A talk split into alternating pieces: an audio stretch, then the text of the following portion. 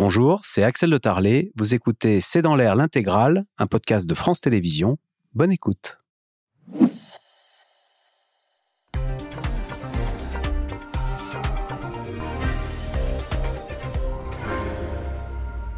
Bonsoir à toutes et à tous. Ce qui m'inquiète maintenant, c'est ce qui se passera en 2027. Gérald Darmanin sort du bois ce matin dans le Figaro en expliquant que si on s'en remet, je cite, aux techniciens et à la gauche bobo-libérale, alors Marine Le Pen sera élue en 2027. Le ministre de l'Intérieur a lancé 400 invitations à Tourcoing le 27 août autour d'un déjeuner saucisse frites pour réfléchir à des sujets qui concernent la France populaire, dit-il. On le voit, la course à la succession d'Emmanuel Macron est bel et bien lancée. Bruno Le Maire poste lui des cartes postales en short et chaussures de randonnée depuis la Savoie. Tandis que dans l'opposition, Europe Écologie Les Verts crée la polémique en invitant le rappeur Medine à son université d'été, et ce malgré des accusations d'homophobie et d'antisémitisme qui pèsent sur lui. C'est le sujet de cette émission de ce C'est dans l'air, intitulée ce soir Darmanin, le maire, Philippe, l'après-Macron a commencé. Pour répondre à vos questions, nous avons le plaisir d'accueillir Yves Tréhard, vous êtes éditorialiste et directeur adjoint de la rédaction du Figaro. Le Figaro qui publie ce matin ses confidences hein, de Gérald Darmanin. Et puis je rappelle votre dernier édito, La guerre euh, des gauches. Rachel Gara-Valcarcel, vous êtes journaliste politique à 20 minutes. Jean-Jérôme Bertolus, éditorialiste politique à France Télévisions. Bonjour. Et Jean Garrigue, historien, président du comité d'histoire parlementaire et politique. Votre livre, Élysée contre Matignon, le couple infernal de 58 à nos jours, c'est chez Talandier. Merci de participer à cette émission en direct. Alors on commence, Yves Tréhard, avec vous, puisque c'est le Figaro. Gérald Darmanin s'est confié au Figaro avec des phrases euh, qui, qui, frappent. Choc. Ouais, choc. J'en cite une. Ce qui m'intéresse, ce n'est plus de regarder ce qui s'est passé en 2017 et en 2022. Ce qui m'inquiète maintenant, c'est ce qui se passera en 2027. Est-ce que euh, il est sorti du, il sort du bois, comme on dit euh, Oui, alors c'est pas très étonnant. On s'attendait à ce qu'il sorte du bois, mais il sort du bois très tôt. C'est-à-dire que on pensait qu'on on, passerait les européennes et qu'après les européennes, il était convenu de dire que là, la campagne pour la succession d'Emmanuel Macron se, se, lancerait. Et puis finalement, eh bien, euh, la course commence plus tôt que prévu et Gérald Darmanin sent que c'est maintenant qu'il faut se déclarer parce qu'évidemment, au centre il y aura euh, énormément de concurrents et que lui, ministre de l'Intérieur, il a intérêt à euh, prendre position, à euh, dire ce qu'il pense et dire qui il est. Et alors, en plus, il a très mal pris le fait qu'il ne soit pas nommé Premier ministre. Il pensait qu'il allait succéder à Madame Borne à l'occasion d'un remaniement pendant cet été. Et puis finalement, Madame Borne est restée en poste. Et là, il prend une petite revanche et il crée aussi un événement qui est ce rendez-vous saucisse frites à Tourcoing euh, 27 août. sera tous les ans. Euh, il va euh, convoquer, euh, alors là il y a une 80 parlementaires, il y a des élus de la France entière qui vont venir et qui vont participer à ce rendez-vous politique qui sera une espèce de, d'événement de, fin d'été, comme euh, Vauquier a su en faire un, comme euh, Morin a su en faire un avec la fête de la pomme, comme on pense aussi évidemment à François Mitterrand avec la roche de Saubutré. Parce que quand vous prenez de la, hauteur, eh bien, du recul, eh bien, ça veut dire que vous avez une vision de la France qui est large. Donc hmm. c'est ce que fait aujourd'hui le ministre de l'Intérieur. Jean-Jérôme Bertolus, est-ce que ça vous a étonné le fait qu'il sorte Est-ce qu'il a une vraie ambition? Il a envie d'aller loin, euh, Gérald Darmanin. Euh, je cite des phrases qu'il dit ce matin. Il faut que j'affirme, euh, il est question d'affirmer sa boussole populaire. Oui, en fait, effectivement, ça m'a un petit peu étonné. Bien sûr, tout le monde savait, tout le monde connaît l'ambition du ministre de l'Intérieur pour 2027, mais ça m'a étonné qu'il sorte du bois et d'une façon aussi explicite euh, maintenant, quand même, on est euh, euh, quatre ans avant l'élection. Hein. C'est infiniment long par rapport à une présidentielle. Et puis, il est très clair, oui, effectivement, il trace son carré politique, comme vous l'avez dit. Il dit, bah, mes amis me demandent euh, d'affirmer cette boussole populaire. Il faut savoir parler aux Français euh, qui gagnent moins de 2500 euros. Alors, exceptionnellement, il ne rappelle pas euh, sa généalogie, sa mère qui ah faisait des ménages, etc. Mais tout ça, c'est porté par Gérald Darmanin. Et ce qui est intéressant, c'est que je crois que il y a peut-être deux raisons pour lesquelles il s'affirme aujourd'hui. D'une part, parce qu'Elisabeth Borne a été reconfirmée mais on va dire du bout des lèvres. Et puis reste le budget, avec la kyrielle de 49.3. Elle a dit au président de la République euh, qu'elle voulait bien être sacrifiée en quelque sorte, et peut-être qu'elle le sera euh, définitivement euh, fin septembre ou fin octobre, effectivement, avec pourquoi pas un nouveau changement de Premier ministre, et peut-être que Gérald Darmanin poursuit sa campagne pour Matignon. Et la deuxième raison, c'est qu'en fait, par rapport à son concurrent Édouard Philippe, lui, il n'a pas de parti, euh, il n'a pas de député. Donc c'est important de s'organiser parce que c'est pas la présidentielle, c'est pas qu'une affaire médiatique. Hein. Il faut des troupes, il faut des relais. Eh bien, il a invité 90 euh, députés, c'est pas mal hein, quand même. Enfin, en tout cas, 90 ont répondu présent à Tourcoing. Donc on voit qu'il commence à s'organiser au-delà des dîners qu'il fait euh, Place Beauvau. Donc Rachel Gara-Valcarcel, est-ce qu'il c'est Sacha Houillet qui dit qui s'inquiète de ce qu'on assiste au début de la guerre des petits chevaux, là, en vue de 2027. c'est sûr qu'on Il y a Édouard Philippe qui est quasiment officiellement candidat pour 2027. Donc maintenant, on a, euh, Gérald Darmanin, mais il y en a d'autres putatifs. Euh, euh, Attal, Bruno Le Maire, etc. Quelles sont ses chances de Gérald Darmanin au milieu de, dans cette course de petits chevaux, pour reprendre cette expression? C'est l'un des rares hommes forts de la Macronie, euh, entre euh, effectivement Bruno Le Maire, euh, Gabriel Attal et Édouard Philippe. Maintenant, moi aussi, je suis assez surprise de cette sortie ce matin, surtout que c'est une sortie extrêmement claire. Les ambitions de Gérald Darmanin, on les connaît. Après, qu'elles soient directement pour 2027, ça n'a pas toujours été très clair. On a beaucoup entendu, mais Gérald Darmanin est jeune, il a le temps. Et il a 40 ans. Hein. Voilà, c'est quand même très, jeune au fond. Euh, et aussi, comment dire, euh, il s'agit de parier sur une troisième victoire du camp macroniste en 2027. C'est pas du tout impossible, mais c'est un vrai défi. Moi, j'ai vraiment l'impression qu'il a été piqué au vif par le fait qu'il n'ait pas remplacé Elisabeth Borne. Euh, depuis, ça fait des mois qu'on parle de l'hypothèse de Gérald Darmanin à Matignon. On en parlait beaucoup pendant la réforme des retraites mois après le 49-3, quand ça a commencé à se tendre dans la rue. Et puis c'est revenu comme une fusée dans le week-end qui a précédé le maintien d'Elisabeth Borne à Matignon. Moi, j'ai l'impression qu'il a été piqué au vif et que ça, c'est à mettre dans la même colonne que la sortie du DGPN de la fin du mois de juillet. Euh, J'ai oublié le, directeur général de la, police, nationale, Frédéric Vaux, qui avait dit euh, qui avait fait une sortie euh, sur euh, sur la justice et sur les détentions provisoires des policiers. Rappelons que cette séquence, en garde à vue. Voilà. Rappelons que cette séquence, elle se termine avec Gérald Darmanin qui soutient les policiers devant le préfet de police et le directeur de la police nationale. Donc tout ça, à mon avis, est à lire dans la même catégorie. Jean Garry, je reprends la phrase de Gérald Darmanin dans le Figaro. Ce qui m'intéresse, ce n'est plus de regarder ce qui s'est passé en 2017 et en 2022. Ce qui m'inquiète maintenant, c'est 2027. Est-ce que, euh, on parlait tout à l'heure de revanche, comment Emmanuel Macron euh, prend-il ce genre de phrase? Est-ce qu'il, est-ce que c'est pas un enterrement d'Emmanuel Macron? Et, est-ce que, pour reprendre ce que disait à l'instant euh, Yves est-ce que c'est pas un peu tôt quand même? Et pourquoi c'est si tôt qu'on enterre le président? Alors, mes, réponses à, vos deux questions sont positives. Non, ça peut apparaître. Si c'est pas un enterrement, ça y ressemble un petit peu. En tout cas, il, il, prend le, contre-pied de ce qui a été fait, au fond, depuis le, premier quinquennat d'Emmanuel Macron. Il parle de, de ce, cette euh, droite, mais non, cette, de cette gauche, bobo-libérale. c'est à peu près le, le, cahier des charges qui était en tout cas au début celui d'Emmanuel Macron, qui est devenu plus une droite bobo-libérale qu'une gauche bobo-libérale. Donc ce qu'il propose lui, qui est cette droite populaire et sociale, c'est quelque chose qui, pour l'instant, dans la Macronie, euh, n'existe pas, qui ne s'est pas euh, euh, concrétisé. Et alors, sur le, sur le tempo, moi je pense qu'il fait une erreur parce que on voit bien l'obsession, pour l'instant, c'est Matignon. Mais l'histoire nous apprend que euh, être à Matignon pour préparer une présidentielle, puisque c'est son objectif manifestement, c'est vraiment quelque chose qui est très dangereux euh, dans l'histoire. Beaucoup s'y sont euh, brûlés les ailes.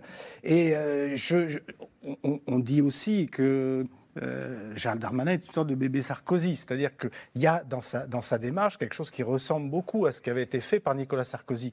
Mais Nicolas Sarkozy, qui commence à se positionner, on va dire, en, 2004 pour l'élection de, 2007, il prend le parti l'UMP. Il a un parti derrière lui et, le, temps euh, politique de cette époque-là n'est pas aussi rapide qu'il ne l'est aujourd'hui. C'est-à-dire qu'aujourd'hui, une polémique efface une autre. Euh, on est pris dans une sorte de maelstrom de, surinformation. Donc se positionner déjà pour Matignon avec les risques que ça comporte. Et à trois ans, et même à, on à, non, à quatre ans de, de, de l'objectif, ça me paraît quand même euh, très risqué. Mais comme ça a été expliqué, euh, il ne peut pas faire grand-chose d'autre parce qu'on est euh, déjà engagé dans, la, succession. Il faut qu'il occupe le terrain parce que précisément il n'a pas de parti. Donc moi je pense que voilà, il a profité de, cette, de, ce, de ce moment, un peu de, de, latence et de vacances, pour euh, lancer un petit peu et se, se, présenter euh, comme un candidat putatif pour, pour 2027. Alors Gérald Darmanin est donc sorti du bois dans les colonnes du Figaro pour évoquer une éventuelle candidature à la prochaine présidentielle. À quatre ans de l'élection, la Macronie s'agite déjà pour savoir qui pourrait succéder à Emmanuel Macron. Et vous allez le voir dans ce sujet de Magali Lacrose et Christophe Roquet, les prétendants au poste sont déjà nombreux sur la ligne de départ. Où est le président? On le sait en vacances au fort de Brégançon depuis fin juillet, mais Emmanuel Macron et son épouse cette année sont très discrets. Aucun bain de foule, à peine une ou deux sorties au restaurant. Les rares images nous viennent d'un journal allemand qui romance un été d'amour et d'eau salée pour un couple présidentiel presque à l'abri des regards. Pendant ce temps-là, certains en profitent pour afficher leurs ambitions tout droit vers 2027. Gérald Darmanin y pense et ne s'en cache pas. Dans une interview pour Le Figaro, le ministre de l'Intérieur dresse le portrait du candidat idéal pour la majorité. Pour lui, c'est lui. Il ne faudrait pas que l'on remette notre avenir dans les mains de la technique et des techniciens en utilisant des mots que les Français ne comprennent pas toujours. On doit parler avec le cœur, pas avec des statistiques. Un été plutôt médiatique. Il y a toujours eu des gens défavorables à la police. Un ministre souvent sur le terrain. Gérald Darmanin prépare aussi sa rentrée loin des caméras. Le ministre de l'Intérieur aurait été invité à dîner par Nicolas Sarkozy et Carla Bruni dans une résidence estivale d'anciens présidents au Cap Nègre. Non loin de là, la première ministre, elle aussi, est dans le Var, elle aussi, à proximité du président, à une heure à peine de Brégançon, pour des vacances qu'elle annonçait studieuses. Ah, moi, je vais faire de la marche, ça me. Voilà, j'aime beaucoup ça, et puis beaucoup de lecture et un peu de repos et, euh, la vigilance. Vigilante à l'actualité. Elle interrompt ses vacances après l'incendie mortel en Alsace la semaine dernière. Vigilante aussi aux figures de sa majorité. Elisabeth Borne rencontre Édouard Philippe, François Bayrou, Stéphane Séjourné, toutes les nuances politiques de la famille du président pour s'assurer de leur fidélité. À quatre ans de la prochaine présidentielle, la liste des prétendants dans le camp du président s'allonge ils le montrent chacun à leur manière. À Chamonix cet été, Bruno Le Maire prend la pause du marcheur au repos. Et pour Paris Match, le voilà prêt à entamer une nouvelle ascension en bras de chemise, jurant que l'Élysée, il n'y a pas pensé. J'ai pris des distances avec l'ambition. La présidentielle de 2027, je n'y pense pas. Se déclarer ou se faire désirer, telle est la question pour les nombreux prétendants de la majorité pas tout à fait officiel, pas tout à fait mystérieux, comme Édouard Philippe, ni adoubé, ni désavoué, mais évoqué par le président. Peut-être que M. Édouard Philippe vous remplacera. Merci bien. Ah bah, tout cas, qui est vraiment une suite dans ce qu'on a Là, mis dans en place, le, macronerie. Et que ceux, celles et ceux qui m'ont accompagné depuis maintenant voilà. six ans puissent prendre le relais. Et lui, il a bien fait à mes côtés. Merci bien qui pourra bien être le dauphin du président? Et patienter loyalement encore pendant quatre ans. Cet été, tous les regards se sont tournés vers le très jeune et nouveau ministre de l'Éducation nationale. Alors oui, je suis jeune, j'ai 34 ans. Mais je veux rappeler qu'on peut avoir 34 ans et de lourdes responsabilités.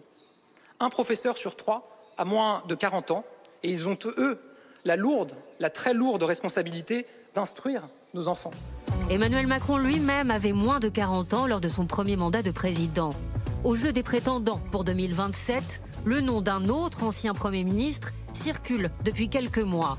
Et si c'était Jean Castex? Bref, tout est encore ouvert, mais peut-être plus pour très longtemps.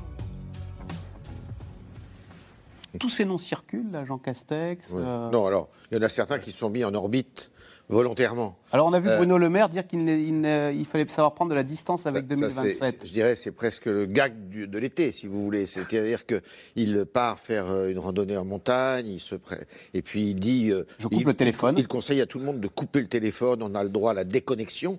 Et moralité, tous les jours, il nous poste des photos de lui où il est en train de crapahuter et de nous dire, de nous passer un message. Et vous trouvez Donc, que c'est réussi, par exemple Je cette suis pas sûr que les Français soient tout à fait naïfs, si vous voulez, dans ce genre de communication. Ils savent très bien que Bruno Le Maire a des grandes ambitions. Il a les mêmes ambitions que Darmanin, que Philippe, que beaucoup d'autres. Hein. Il faut pas se leurrer. Là, on parle de quelques-uns, mais euh, sur la, ligne de départ, euh, dans quelques mois, vous aurez euh, au centre du, de l'échiquier politique, c'est-à-dire euh, hors LFI et hors, euh, euh, enfin hors Nupes et hors euh, Front- Rassemblement National, vous aurez euh, sept ou huit personnes euh, qui iront, euh, ça ira de, euh, allez, Bernard Cazeneuve à Laurent Wauquiez, quoi. Xavier Et, Bertrand. en passant par Darmanin, en passant par Philippe, en passant par euh, euh, Sébastien Lecornu peut-être. Enfin, il y, aura du monde. Alors, les- justement, quelles sont les, les chances de chacun Question téléspectateur. Quelles sont les différences entre Gérald Darmanin et Nicolas Sarkozy?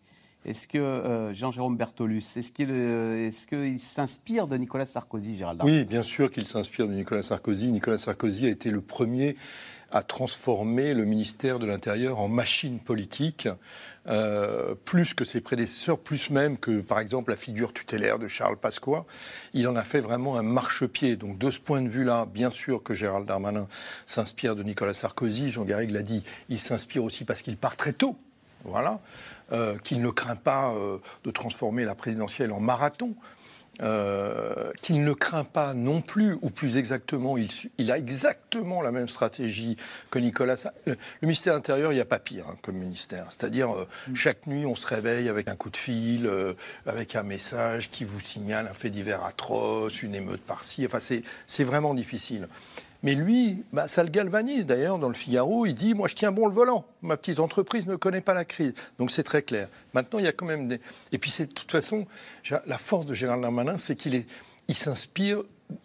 Il est aussi. C'est pour ça qu'il réaffirme sa loyauté. Il peut être loyal avec euh, Nicolas Sarkozy, loyal avec Xavier Bertrand qu'on vient de citer, Xavier Bertrand qui dit un mot très gentil aujourd'hui euh, pour lui, euh, et loyal avec Emmanuel Macron. C'est vraiment, c'est un homme qui est très fluide. Là où il se distingue d'un mot de Nicolas Sarkozy, c'est qu'il ne revendique pas, par exemple, enfin, qui se tient un petit peu à distance du principe, enfin, de la politique de l'identité nationale. Voilà, qui est un concept euh, sensible, compliqué, et qui, a été rendu encore plus compliqué avec les émeutes. Et sa filiation, quand il en parle, c'est pas Nicolas politique, c'est pas forcément Nicolas Sarkozy, c'est Philippe Seguin. Donc c'est le côté social, social, social. Euh, Rachel Gara-Valcarcel, est-ce que euh, on dit qu'il est très politique Ça veut dire que le bilan de Gérald Darmanin, d'abord, quel est-il et est-ce qu'il pèse lourd euh, dans la balance? Je, cite ça, euh, c'est pas innocent parce qu'on vient d'apprendre vendredi que le Conseil d'État avait suspendu euh, la, dissolution euh, du mouvement euh, de soulèvement de la terre qu'il avait un peu annoncé de façon bravache. hein. Bah, ça dépend d'où on on, regarde. Vous prenez l'exemple des soulèvements de la Terre. Il y a quand même un sujet, sous Emmanuel Macron, même avant, et tout précisément sous le mandat de Gérald Darmanin à, à l'intérieur, sur la question de l'état de droit. Euh, Là, euh, certes, le Conseil d'État n'a pas encore jugé sur le fond de la Et dissolution. sur la euh, forme, il a trouvé que la alors, décision. oui, mais il y a quand même des indices sur ce qu'il pourrait dire sur la forme. Il dit, et sur le fond, pardon. Il dit quand même que pour l'instant, les arguments du ministère de l'Intérieur, ils sont pas suffisants. hein. Ça, c'est quand même. euh, il parle de doute, d'un doute sérieux. C'est quand même un, c'est quand même un petit camouflet. Un gros camouflet. C'est quand même un gros camouflet. Euh, et il y a quand même une question quand même. Est-ce qu'on peut vraiment diriger un pays à coup de euh, de dissolution Parce qu'il a annoncé la semaine dernière Civitas, ce qui est assez malin. Vous avez un coup Donc, à Civitas qui est considéré comme euh, euh, Très extrémiste, mais très à droite. Voilà. Voilà. Ce qui est assez malin dans le sens où finalement on peut dire qu'on tape un coup à gauche, un, coup euh, à l'extrême droite. On met aussi sur le même plan et les soulèvements de la terre et Civitas, qui me paraît absolument pas comparable. Ça peut être un souci, mais j'ai pas l'impression que l'opinion se soucie beaucoup des questions d'état de droit. Donc de ce point de vue-là, euh, euh, je suis pas sûr que ce soit forcément un et surtout chez les macronistes qui devront quand même à un moment donné choisir leur candidat, je suis pas sûr que ce soit quelque chose qui soit très marquant. Euh, Jean Garrigue, la vice-présidente du Rassemblement national, Edwige Diaz, rappeler ce matin quand même que c'était aussi euh, le Stade de France. Stade de France. Euh, la, la- la- la non-expulsion de l'imam Iqiyoussem, hein, euh, qui était parti en Belgique. Mhm. enfin, bref. Euh, il- La loi immigration qu'on voit toujours pas arriver. Voilà. euh, euh, Oui. C'est un politique pur, c'est-à-dire qu'en faisant avec des mots, on peut avancer, progresser. Oui, oui. Sans ça- résultat. En cela, d'ailleurs, c'est finalement assez proche aussi de, de Nicolas Sarkozy euh, à l'époque. Enfin, c'était une politique du verbe. Les racailles, etc., le, le Karcher. Donc il y a, il y a quelque chose là encore de, de- de similaire, même si effectivement, moi, je pense qu'il y a quand même une, comment dire ça, un angle sur lequel d'ailleurs il a insisté dans son interview au Figaro, qui est celle de la, comme vous le disiez, de, de l'héritage de Philippe Séguin et, et- et de cette droite sociale. Quelque chose qui a un peu disparu euh, du, paysage politique, même beaucoup, même si on pouvait penser qu'un un Xavier Bertrand, par exemple, pouvait s'en revendiquer. avait des tons de Pradier Pradier aussi.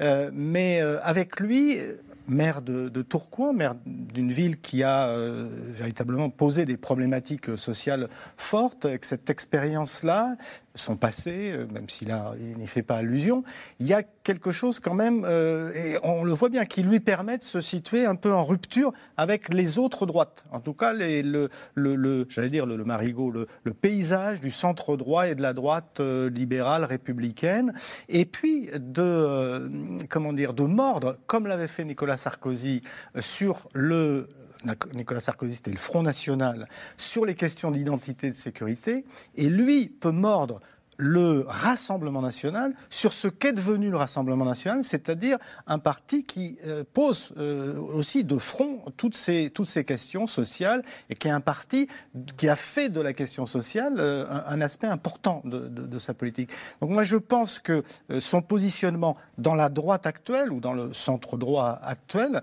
il peut lui permettre justement, précisément, d'aller chercher euh, quelque part le, le Rassemblement national tel qu'il existe aujourd'hui, qui n'est plus euh, le, le Front national d'il y, a- d'il y a une vingtaine d'années. Vrai. Un petit mot sur le, le bilan, mais c'est- pour, euh, comment dire, aller aussi dans, dans ce que vous dites. Alors c'est vrai hein, qu'il y a une question euh, sur l'état de droit en France. Vous parliez des dissolutions d'associations. C'est un record. C'est euh, sous Emmanuel Macron en, en termes de dissolution. Ça devient une espèce de d'habitude. Et puis il y a le débat euh, récurrent sur les violences policières euh, lors des manifestations. Bref. Mais il y a quand même un point positif pour Gérald Darmanin, c'est que c'est le ministre de la police. Et que là, il est complètement identifié, y compris dans les classes populaires, y compris dans ceux qui pourraient être tentés de, de voter euh, Marine Le Pen. Il tient la police. 200 000 fonctionnaires qui sont quand même dans un état un peu particulier. Il a augmenté de façon sans précédent le budget de la police. Les... trois quarts des Français prennent fait et cause pour la police Voilà. dans les sondages. hein. Donc euh, il a euh, singulièrement augmenté le budget, il a singulièrement augmenté les moyens matériels, singulièrement, et là c'est à l'encontre de Nicolas Sarkozy qui avait supprimé 10 000 postes de fonctionnaires de police, accéléré le recrutement. Donc ça c'est plutôt euh, pour lui dans son aspect positif. Yves Tréhard, quand quand même, on parlait- vous parliez de- des multiples loyautés de Gérald Darmanin, mais quand il tacle les techniciens, euh, on ne doit pas parler avec le cœur, euh, on doit parler avec le cœur, pas avec les statistiques. Quand il tacle euh, ceux qui s'en remettent aux jurisprudences et aux marchés internationaux, mais qui, qui est visé euh, là-dedans? On a quand même. Gérald Darmanin, il a fait un constat de ce qui se passe dans le paysage politique français. Et il n'est pas le seul d'ailleurs, il y en a d'autres à gauche qui font le même constat que lui. Et cette élection présidentielle de 2027, ça va être une élection à la course au peuple. La plupart des partis politiques, si tant est que ces partis aient encore euh, une force, une puissance euh, et une audience, euh, sont déconnectés, on le voit électoralement, sont déconnectés du peuple. C'est-à-dire que si vous prenez l'électorat macroniste, c'est un, un électorat qui est un électorat effectivement plutôt euh, SCSP+, euh, de personnes plutôt âgées, il est euh, déconnecté pas mal des, des jeunes quand même. Si vous prenez euh, la gauche, eh bien c'est la fameuse réflexion de, de Roussel, la gauche des allocs et la gauche du travail. C'est pas si vrai. Oui, mais euh, si, C'est si, la formule qu'il a employée. c'est- un vrai sujet chez eux, et ça va être vrai, ça va être vrai euh, chez euh, à droite aussi. Et qui aujourd'hui a l'électorat populaire, tout le monde le voit bien, c'est Madame euh, Le Pen, c'est le Rassemblement national. Et c'est ça qui est intéressant, c'est qu'il fait le même calcul. Euh, effectivement, je suis d'accord avec Jean, le même calcul que Sarkozy dans les années euh, 2000. Euh, Sarkozy, il a asséché en 2007 le Rassemblement national, le Front national de l'époque, parce qu'il avait un discours qui était un discours très populaire, ordre républicain, travail, respect du drapeau et, euh, aussi lutte contre le chômage à l'époque et tout, même si ça a quand même, ça n'a pas toujours marché tout ça. Mais enfin, c'était son discours et il fait exactement le même pari. Il se dit, c'est là que va se jouer l'élection. C'est pas pour ça qu'il va réussir.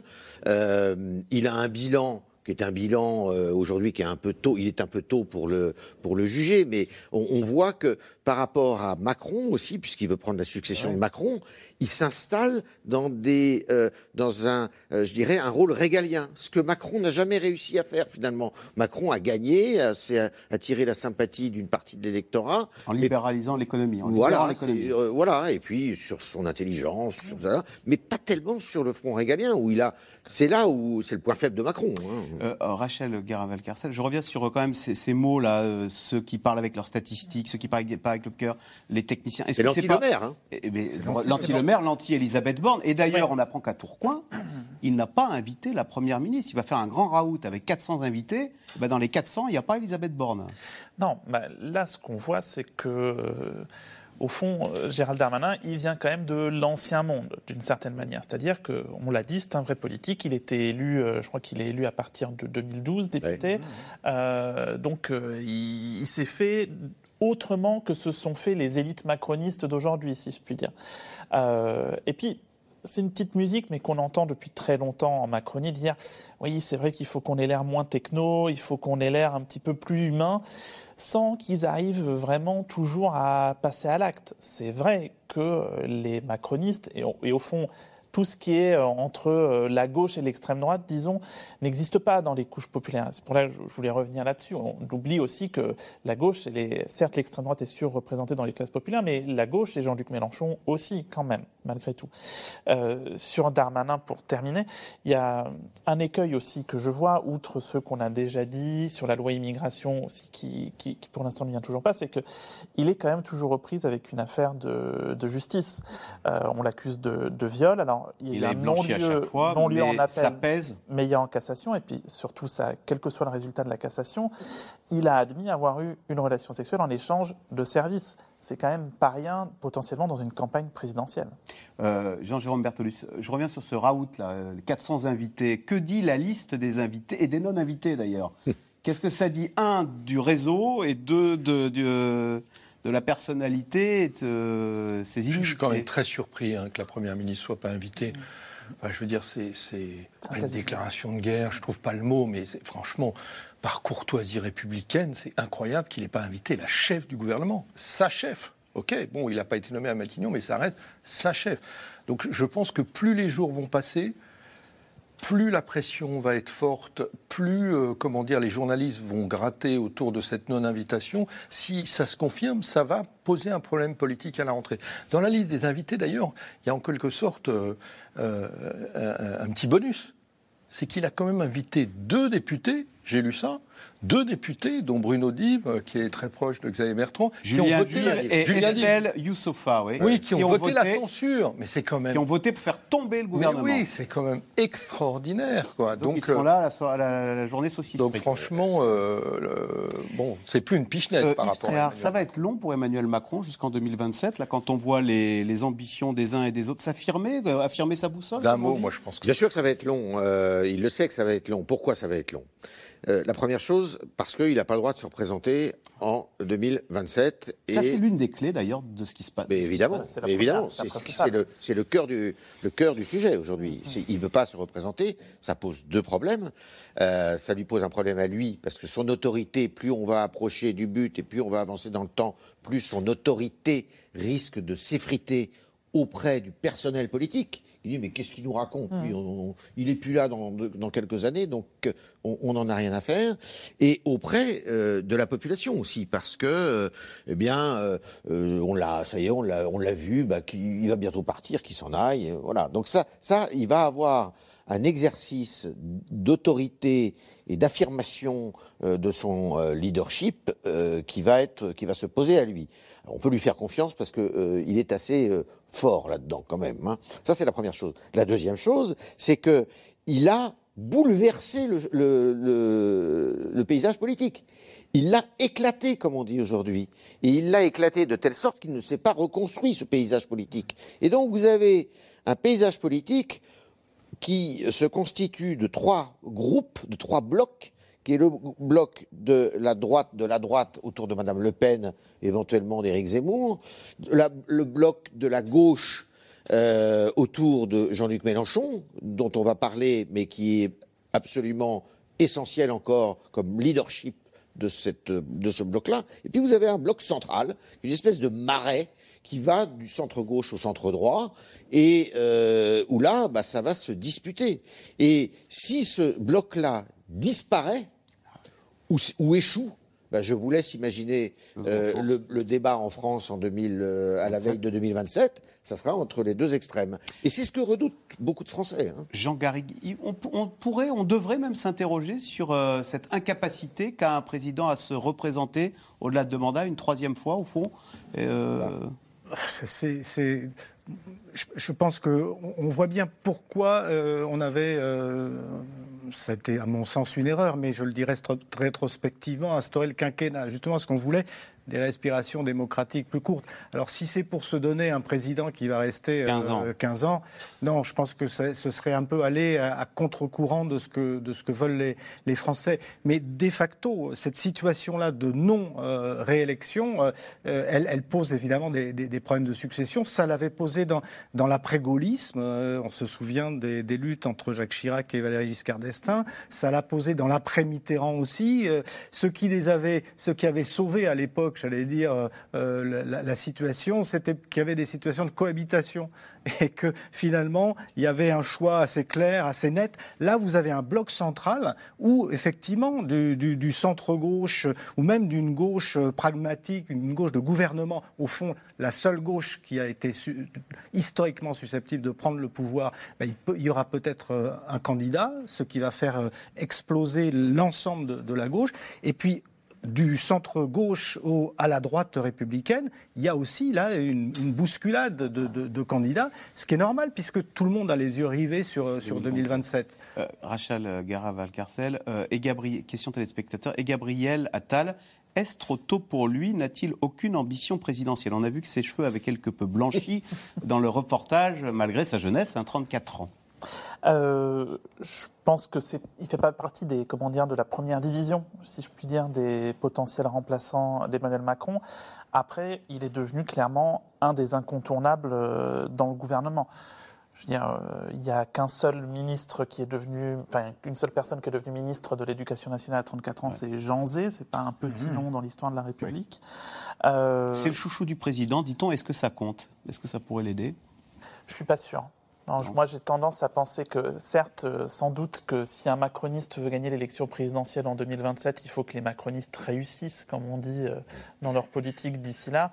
Mais je suis pas sûr qu'on euh, puisse gagner en 2027 en ayant un petit Emmanuel Macron sur son épaule. Il faut qu'il soit très fort quand même pour parce que réussir à l'éducation nationale, c'est extraordinairement, extraordinairement difficile. Et euh, comme marchepied pour euh, l'Élysée, il y a mieux. Hein. Peut-être pour Matignon, dans sa carrière à lui, ça serait peut-être plus intéressant d'aller à Matignon et de viser 2032. Alors, c'est la polémique qui va probablement enflammer la rentrée politique. L'invitation aux universités d'été d'Europe Écologie Les Verts du rappeur Medine. L'annonce de la venue de l'artiste accusé d'homophobie et d'antisémitisme a suscité un tollé dans la classe politique. Un pari risqué pour la secrétaire nationale du parti, Marine Tondelier, à quelques mois des élections européennes de 2024. Une échéance fondamentale pour les Verts. Sujet de Constance Meyer, Pierre Dehorne et Michel Bouilly. Ils ont manifesté depuis des mois. Le Conseil d'État vient de leur donner raison. Les soulèvements de la terre ne seront pas dissous comme le souhaitait Gérald Darmanin. Une victoire, notamment pour Marine Tondelier, au premier rang dans les manifestations on voit qu'en fait, on a un gouvernement qui s'est euh, écarté un peu du champ républicain, qui prend des libertés avec nos, libertés, des, des, libertés avec nos libertés publiques. Et puis, euh, euh, heureusement, la justice est là pour servir de garante, de garde-fou. Une bonne nouvelle pour la chef de file d'Europe Écologie Les Verts, après un été polémique. Cible de toutes les critiques, l'invitation du rappeur Medine pour leur journée de rentrée dans 10 jours. L'artiste est accusé d'antisémitisme, d'homophobie et de communautarisme. Moi, c'est un personnage que j'apprécie pas du tout. Et je me dis, est-ce que les Verts et les LFistes avaient que ça à faire Europe Écologie Les Verts cherche à faire de la provocation, euh, du buzz. Le ministre de l'Industrie Roland Lescure, qui devait lui aussi participer à cette journée de débat chez les Verts, annule sa visite. Marine Tondelier assume et maintient son invitation au rappeur. La question de la lutte contre les intolérances passe forcément par des gens qui ne savaient pas et qui ouvrent les yeux, qui reconnaissent des erreurs passées, qui avancent. Marine Tondelier, le visage des Verts depuis sa nomination en décembre comme secrétaire nationale du parti. À 36 ans, elle veut refonder un parti divisé, rendre les Verts plus audibles. Ah non, moi je suis un très très bon soldat. C'est vrai? Ah oui. Mais je désobéis sur consigne de mon parti, tu comprends? Si on me dit, faut là, le plan c'est qu'on désobéit, je désobéis. Avoir le verbe haut, la marque de fabrique de Marine Tondelier, après des années de lutte contre le Rassemblement national, dans son fief, à Hénin-Beaumont. Ouais, la politique, c'est un milieu un peu hostile parfois. On se construit une, une carapace petit à petit. En fait, soit on craque, soit on tient. Et si on tient face à eux, en fait, on devient quand même extrêmement fort mentalement et on apprend euh, des choses qui servent pour le coup euh, dans toute situation. Son combat aujourd'hui, recruter un million de sympathisants, alors que le parti ne compte que 15 000 adhérents et a fait moins de 5% à l'élection présidentielle. Les 1 million, ce que je veux vous dire, c'est qu'ils existent déjà. C'est juste qu'on n'est pas en contact. Mais euh, regardez le nombre d'adhérents de Greenpeace, de France Nature Environnement, ceux qui ont signé pour les soulèvements de la Terre, euh, ceux qui combattent déjà des projets euh, chez eux, ceux qui s'informent sur l'écologie. Tous ces gens existent. Mais on n'a pas la structure qui les coordonne, qui les organise et qui fasse qu'à la fin on puisse non seulement mener les batailles, mais les gagner. Ce jour-là, elle est auprès de salariés en grève d'une usine dans le Nord à ses côtés un de ses alliés de la France insoumise. Je remercie beaucoup François. Dès que je t'ai appelé, en cinq minutes, tu m'as dit euh, je, me libère et tu viens. On est toujours plus forts ensemble. Regardez, les, salariés, vous croyez qu'ils ne savent pas? Là, j'ai vu des casquettes CFDT et d'autres CGT. Ils sont bien conscients qu'ils sont plus forts ensemble. Ben, nous aussi, on doit en être conscients. C'est le cas aujourd'hui, c'est pas le cas sur tous les dossiers, notamment les européennes. Ouais, ça, on a, on a un an pour voir, hein, d'accord? Sourire crispé du député insoumis, car pour Marine Tondelier, c'est déjà tranché depuis des mois. Pour les européennes, scrutin en un tour à la proportionnelle, les Verts doivent y aller sous leur propre bannière.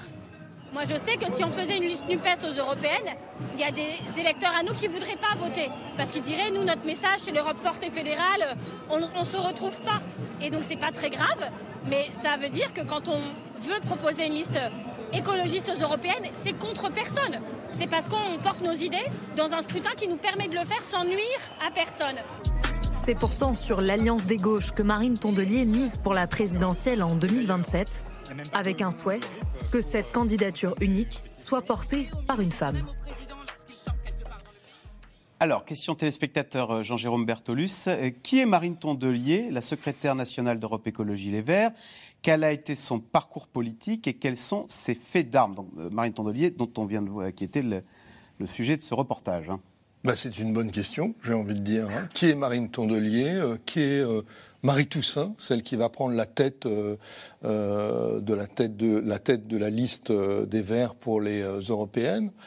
Et toute la polémique autour de ce rappeur, eh bien, c'est en quelque sorte un contrepoint de ces questions. C'est-à-dire que le problème des Verts, c'est qu'ils n'arrivent pas à faire émerger en leur sein des personnalités fortes, avec un, canevas politique très fort sur les autres sujets que l'écologie. En plus, Marine Toussaint, le paradoxe, c'est que maintenant, quand elle est interviewée, elle ne veut plus parler d'écologie.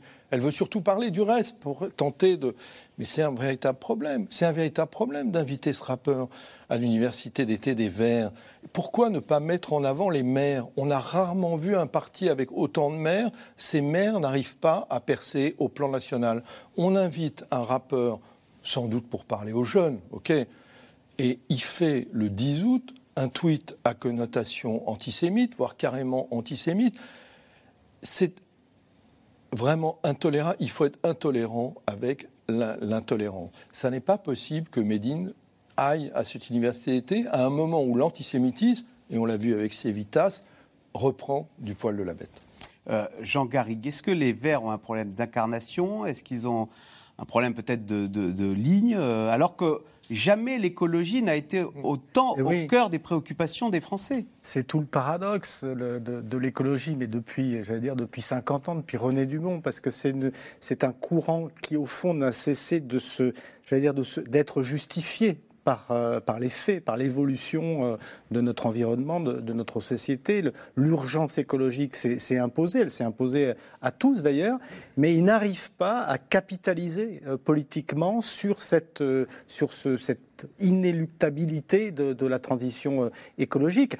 On l'a vu euh, de manière euh, éphémère et ponctuelle sur les élections municipales, mais dans des conditions particulières, dans certaines grandes villes où effectivement ils ont réalisé des, des- des- des scores. Et, Strasbourg, Strasbourg, Lyon, Bordeaux, Grenoble, Poitiers, euh, voilà, sont des municipalités il y a vraiment, un, il y a vraiment un, un- un- un- j'allais dire, ils ont fait un strike là euh, avec avec les élections municipales.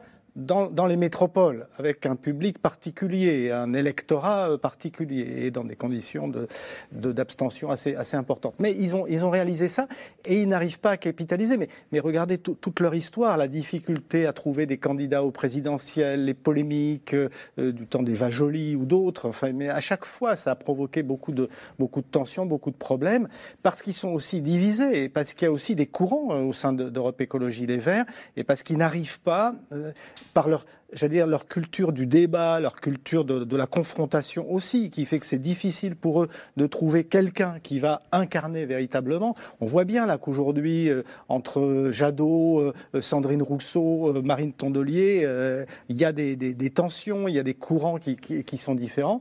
Bref, voilà, c'est c'est un, c'est une famille politique qui n'arrive pas à trouver justement sa, sa cohérence, qui n'arrive pas à se, finalement à se couler dans le moule de ce qu'est la, la cohérence de la Ve République, c'est-à-dire de trouver quelqu'un qui va incarner tout ça. Et, et Rachel Guerra-Valcarcel, euh, si on prend Sandrine Rousseau, qui pour le coup euh, a émergé dans le paysage médiatique avec donc euh, cette préoccupation écologique, eh bien, le sondage ELAB du mois d'août montre qu'elle chute de 8 points avec seulement 23% po- euh, pourcent d'opinion positive au sein de l'électorat gauche et les Verts, c'est-à-dire dans son camp. Même dans son camp, elle ne parvient pas euh, à faire l'unanimité. Enfin, elle est loin de faire l'unanimité, quoi. qu'on puisse dire. Ouais. Oui, non, le, le- bon, après, à chaque fois qu'elle ouvre la bouche, on Alors, lui tombe après, dessus. La consommation de viande est l'une des causes euh, des violents incendies, a-t-elle tweeté, ce qui a Bah, suscité beaucoup c'est d'incompréhension. factuel, puisque la, enfin, la production de viande pourquoi ça ne passe pas, alors? beaucoup d'eau, donc, euh, etc. Pourquoi ça passe pas? Parce que c'est très compliqué à faire passer euh, l'idée que euh, bah, va falloir faire des sacrifices si on veut effectivement lutter contre le réchauffement climatique. On parle des divisions euh, Europe Écologie Les Verts. Moi, je trouve qu'il y en a plutôt moins qu'avant. Certes, c'est vrai, il y a des courants, mais il y avait un congrès à la fin de l'année dernière à Europe Écologie Les Verts. Quand vous écoutiez toutes les motions, globalement, elles disent à peu près toutes la même chose, à quelques nuances près. Il y a des différences stratégiques, mais en vérité, euh, on est plutôt dans une période où ça va plutôt pas si mal en interne, en tout cas pour le parti. Après, c'est vrai, il y a un problème à, capitaliser, mais parce qu'il revendique, à tort ou à raison, visiblement plutôt à tort jusque-là, de pas se mouler dans le, le modèle de la Ils cinquième payent pour leur radicalité? Franchement, il y a bien plus radical qu'Europe Écologie Les Verts sur les questions, euh, sur les questions écologiques. hein. Non, je, je- non, non, je, pense que le, le- ils vendent un projet qui est certes, euh, il y a une prise de conscience, mais euh, quand il s'agit de passer aux actes, c'est, ça reste compliqué encore aujourd'hui. Et c'est un message qu'on n'a pas forcément envie d'entendre, Ouais, c'est ce que vous voulez dire. Euh, Yves Tréhard, est-ce que les écologistes ont des difficultés pour euh, parler aux électeurs, à tous les électeurs, donc aux, aux- aux électeurs ruraux, aux, à l'électorat âgé etc. Et c'est peut-être euh, l'une des Oui. explications que euh, Sandrine Rousseau, malgré euh, des vents porteurs, ne, capitalise que 23% d'images positives dans son camp. hein. Oui, parce que c'est un mouvement très atypique en fait. Il n'est jamais passé à l'âge adulte et c'est une bande d'associatifs. Or, la Ve République, c'est tout le contraire. La logique de la Ve République, c'est une logique partisane et une logique, je dirais, d'autorité, pour ne pas dire d'autoritarisme.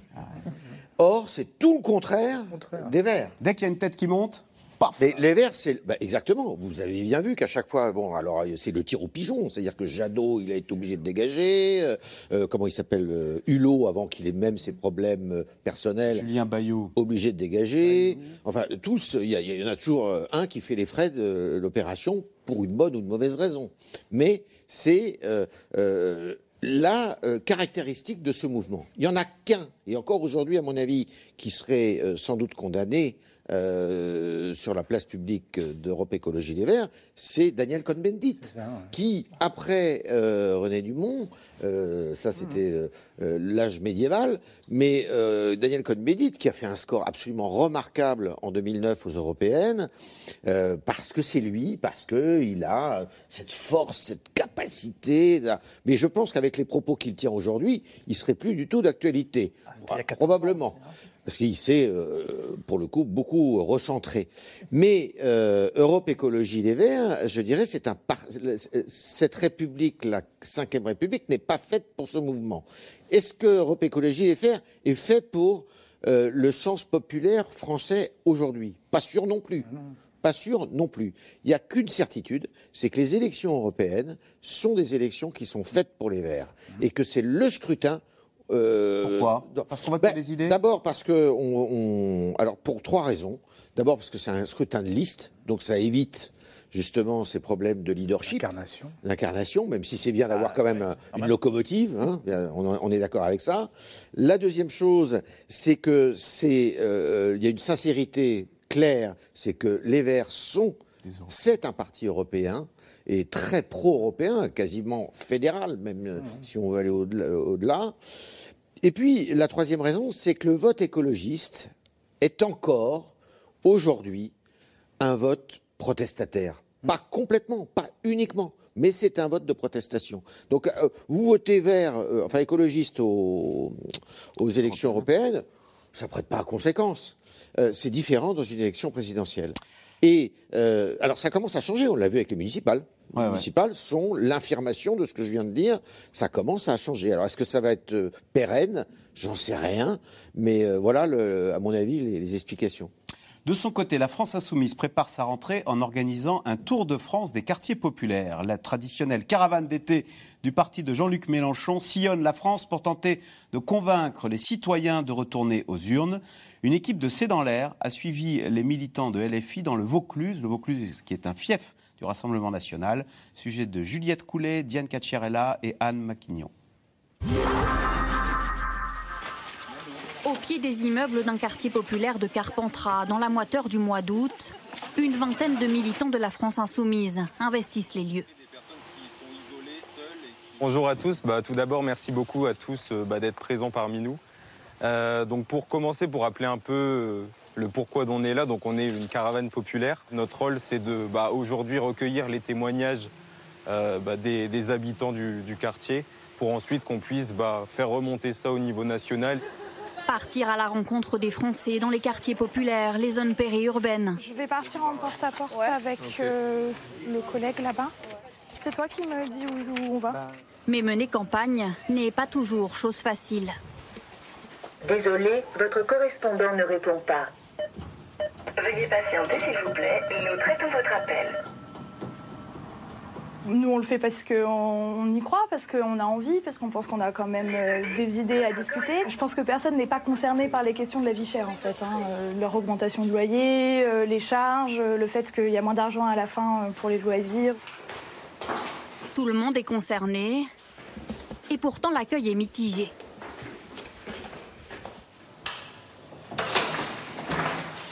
Bonjour madame, excusez-moi de vous déranger, on a des bénévoles de la France Insoumise. Que vous connaissez la France Insoumise Non, merci, c'est bon. Je ne sais pas si vous avez eu des augmentations de loyer, vous, aussi, vous ici Ouais, vous êtes sur un, un, bailleur social Et ça a eu une, grosse augmentation Ouais, et les charges aussi Oui, La vie chère, un des thèmes de prédilection du parti de Jean-Luc Mélenchon.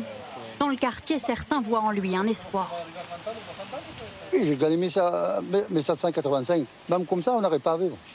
Oui, c'est la misère. Hein. Surtout avec Macron, là, c'est la catastrophe. Hein. Tout qui monte. Hein. Regarde, même le loyer qui monte. Il faut voter Mélenchon. Hein. La prochaine fois, c'est lui. J'espère que c'est lui qui va passer. Mais à l'échelle nationale, l'engouement n'est pas aussi flagrant. Jean-Luc Mélenchon divise, les députés LFI sont jugés trop bruyants, et la NUPES, porteuse de tous les espoirs, semble parfois battre de l'aile. Le communiste Fabien Roussel n'hésite pas à prendre un peu de distance, de quoi agacer les militants insoumis. Il faut mettre euh, son intérêt personnel de côté, son ego de côté et voir bah, euh, l'intérêt général euh, bah, en tant que priorité parce que bah, justement, enfin, c'est bon quoi. Ok, tu veux être président de la République, c'est très bien, tu as de l'ambition, ok, mais c'est les gens quoi. Faut penser à eux. On ne peut forcer personne à prendre son propre chemin pour défendre les mêmes idées. Unis, c'est mieux. Si chacun veut faire cavalier seul, enfin pour ceux qui voudraient faire cavalier seul, bon, ben, on sait ce qui se passe. Hein. Dire le bon sens, c'est quoi? C'est d'y aller tous unis. Tous unis aussi pour ne pas laisser le champ libre au Rassemblement national. Les militants ont bien conscience qu'il y a encore du travail. On est quand même sur un département où on a quatre circos sur cinq qui sont à, à l'extrême droite. Et nous tous, tous les militants vauclusiens, on est, on est sur le terrain euh, tous les jours pour défendre nos idées, pour, pour montrer euh, à, je veux dire aux citoyens lambda qu'il y a une autre voie, que le Front National, c'est pas la solution. Pour continuer leur campagne, les Insoumis feront leur entrée politique à Valence à la fin du mois d'août. Jean-Jérôme Bertoli, c'est le signe de quoi, ça, cette volonté pour la France insoumise, avec cette caravane, d'aller dans les territoires acquises à l'extrême droite, comme on vient de le voir? Oui. Euh, Et puis cette année, euh, en plus, euh, cette caravane ou ces caravanes euh, vont dans des territoires qui étaient un petit peu euh, aussi euh, ignorés par la France insoumise, c'est-à-dire la, la fameuse France périurbaine. hein, on- la Les France néo-ruraux, comme on dit. Voilà, les néo-ruraux en marge des grands centres urbains, euh, ceux qui mettent une, une heure pour aller bosser, et puis dans les territoires ruraux. Donc ils vont. Euh, Moi, je, trouve ça positif. hein, je veux dire, euh, c'est pas parce que euh, du tout c'est la France insoumise. Je trouve ça positif parce qu'on a beaucoup décrié euh, les partis politiques et, et on annonce euh, régulièrement leur mort, pas à tort d'ailleurs. hein. Mais c'est bien d'aller d'aller voir les Français. de Parce que Jean-Luc Mélenchon ne parle pas à tous les Français. alors, Jean-Luc Mélenchon, il a quand même beaucoup parlé ces derniers temps aux autres leaders, leaders de la NUP. hein. Je veux dire, ces, ces coups de gueule, ces coups de menton récurrents, par exemple, pour une liste commune aux européennes, ces coups de gueule, ces coups de menton pour dire s'il n'y a pas une liste commune, la NUP est morte, euh, c'est euh, sur euh, la stratégie en matière de contestation de la réforme des retraites c'était quand même, euh, c'est un, leader politique qui parle aux autres leaders politiques avant euh, les Français. Et cette caravane, ces caravanes, c'est plutôt pas mal parce que, en fait, la France insoumise va avoir de nouveau ces divisions à la rentrée, hein, qui sont un petit peu insolubles, puisque même les militants d'Europe Écologie Les Verts ont largement approuvé l'autonomie de la liste d'Europe Écologie Les Verts pour euh, les européennes. Puis il va y avoir les sénatoriales. Toute la gauche se met d'accord, sauf la France insoumise pour les sénatoriales. Donc franchement, euh, c'est bien aussi de, de repartir un petit peu sur le terrain pour les militants de la France insoumise. Jean Garry, question téléspectateur. Euh, Jean-Luc Mélenchon ambitionne-t-il de se présenter en 2027 Est-ce que ça le ferait un- cette fois pour être la bonne pour lui? Moi, Je suis historien, je ne suis pas prophète, mais euh, je suis sûr que dans- un coin de sa tête, euh, c'est pas une idée qui, qui l'écarte. Mais a priori, euh, la- sa trajectoire, c'est de, de- de donner, de léguer un, un héritage à la, à, la, à la France insoumise d'abord et éventuellement à, à la NUPES. Mais, euh, mais on, on voit bien le, le- le problème, ne serait-ce que pour les élections européennes, c'est-à-dire que euh, de manière très, très claire et très cohérente, le programme de euh, la France insoumise ne- n'est pas du tout celui sur, sur l'Europe, sur la conception de l'Europe, n'est pas du tout celui de, d'Europe Écologie Les Verts. Euh, Alors, euh, manifestement, euh, je, je voyais un militant qui parlait de, de- d'ego à propos de, de Fabien Roussel. Mais en termes d'ego, on peut dire que le maître, c'est quand même Jean-Luc Mélenchon. Donc, donc vous voyez, il y a, il y a des contradictions. Et puis, euh, la, le- la- la caravane, elle est destinée à quoi? Effectivement, elle est reconquérir un électorat populaire dont une bonne partie, il faut bien le dire, est partie euh, vers le Rassemblement national. Mais j'ai l'impression que pour reconquérir cet électorat populaire, moi, le discours d'un Fabien Roussel, par exemple, me semble beaucoup plus adéquat pour aller vers ce- cet électorat-là. cet Alors électorat justement, populaire. Euh, Rachel Garaval-Carcel, je reprends euh, ce sondage ELAB qui a interrogé les électeurs, les sympathisants, les électeurs de gauche et les Verts. Personnalité préférée des électeurs de gauche et des Verts, bah, c'est plus Jean-Luc Mélenchon, c'est Fabien Roussel qui gagne 6 points devant François Ruffin et Jean-Luc Mélenchon n'arrive plus qu'en troisième position, moins un point. Euh, On est dans la marge d'erreur. oui, il y a une marge d'erreur. Non, mais disons, c'est le signe de quoi Cette dynamique Roussel-Ruffin, qui n'est pas tout à fait la même euh, ADN, la même gauche que Jean-Luc Mélenchon. C'est pas tout à fait la même gauche. Après, euh, si vous lisez le programme euh, du Parti communiste à la présidentielle, à l'exception du nucléaire, globalement, les insoumis, ils retrouveraient pas leurs enfants. Enfin, je veux dire, c'est globalement la même chose. Donc, c'est assez rigolo. Par exemple, on parlait de Gérald Darmanin tout à l'heure. Ce matin, il, il, il salue euh, le- la- les lignes de François Ruffin et de Je Fabien pense, Roussel. comme Ruffin et Voilà. Ça c'est Darmanin qui parle, hein. je pense, comme Ru- euh, François Ruffin et Fabien Roussel, que c'est la question sociale qui est la plus importante. Darmanin s'identifie à Russell. J'aimerais bien avoir l'avis de Gérald Darmanin sur le programme du Parti communiste, et là, on, on en reparle. Mais euh, ce que je trouve, enfin, pour être très honnête avec vous, j'y crois pas un seul instant à euh, Fabien Roussel, parce que je, je- comment dire.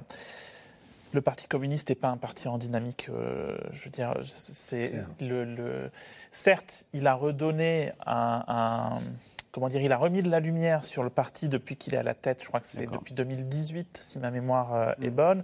Il n'y avait pas eu de candidat à la présidentielle depuis 2007. Ce n'est pas rien.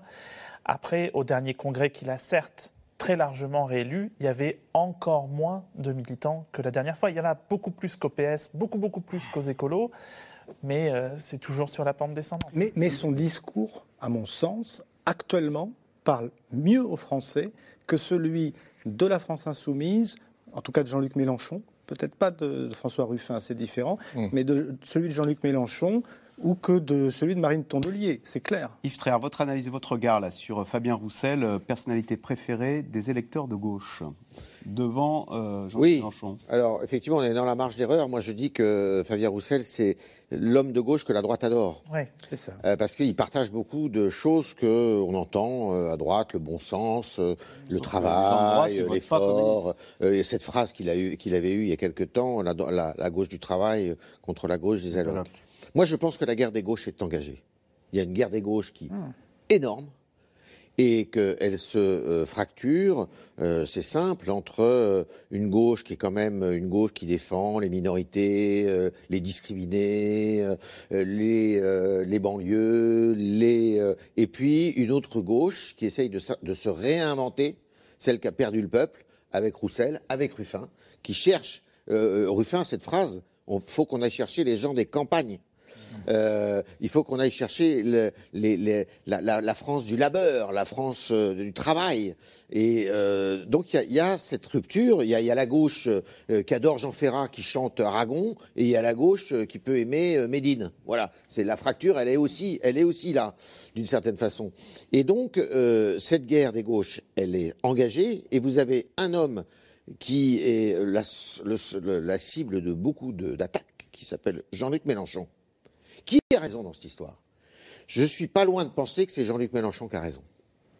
Alors, pourquoi? Parce que bah, tout prouve qu'aujourd'hui, sans lui et sans son pari de jouer sur les minorités, sur les banlieues, sur les exclus, eh ben, euh, il a réussi à regagner euh, toutes les banlieues des grandes, des grandes villes.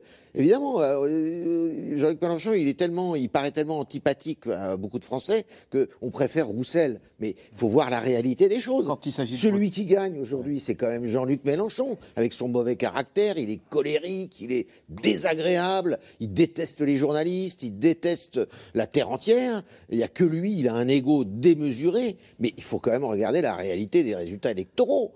Euh, effectivement, Fabien Roussel ne pèse rien. Et tous ceux qui se sont fait élire en 2022 aux législatives, qu'ils soient socialistes, euh, écolos, communistes, mais ils le doivent à qui? Ils le doivent évidemment Oui, à Jean-Luc Mélenchon, qui a eu le culot en plus, euh, bah, ça- c'est un sacré politique, de dire mais attendez, je peux peut-être même être Premier ministre. Non, mais- Élisez-moi Premier ministre. Il, Yves a raison, mais là, il, il s'inscrit sur un, sur un temps relativement court de la vie politique française. Mais si l'on réfléchit à l'histoire de la gauche, euh, elle ne gagne plus depuis que Jean-Luc Ah, Mélenchon est l'homme fort. Euh, parce que Pourquoi? Parce qu'il y a une autre gauche, euh, on n'en a pas parlé là, et une autre gauche qui est une gauche, celle qui a, qui a amené François Mitterrand au pouvoir, puis Lionel Jospin, qui était une gauche de gouvernement on va dire social-démocrate ou social, même social-libéral du temps de, François Hollande. Et, cette autre gauche-là, pour l'instant, elle, n'existe pas dans le paysage politique, en tout cas de, manière très marginale. Mais avec Jean-Luc Mélenchon, euh, c'est mieux qu'avec les autres, mais enfin, ça gagne pas. Allez, tout de suite, on revient à vos questions. Merci d'avoir écouté C'est dans l'air. Comme vous le savez, vous pouvez désormais écouter l'intégrale, mais aussi l'invité ou vos questions à nos experts. Tous ces podcasts sont disponibles gratuitement sur toutes les plateformes de streaming audio. Et pour le replay vidéo, c'est sur France.tv, bien évidemment. À bientôt.